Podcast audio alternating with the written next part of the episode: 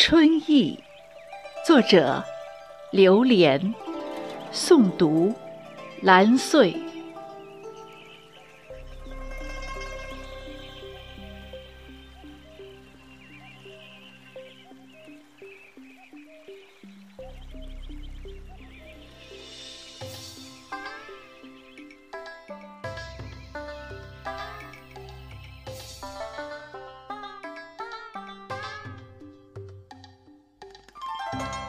薄情的时光，在不经意间悄悄溜走，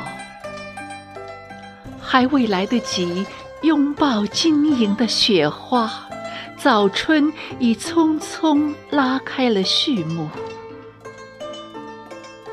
寒梅点缀在胭脂殆尽的残冬，呈现着洁净的品格。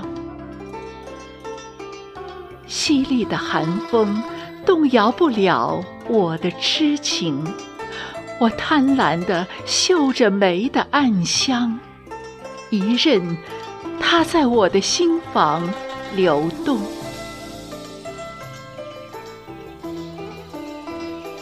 街边的柳枝急不可耐地抽着青青的嫩芽，招手点头。